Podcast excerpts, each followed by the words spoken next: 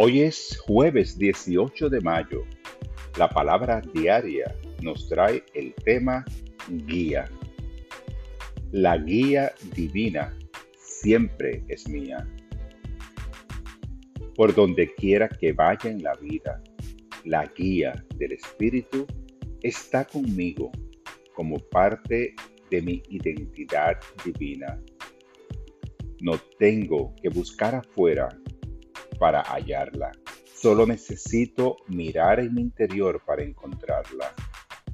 Cuando me enfrento a una decisión importante y aunque haya buscado el consejo de familiares y amigos y sigo sin poder tomar una decisión clara, recuerdo que la guía divina se encuentra siempre disponible para mí.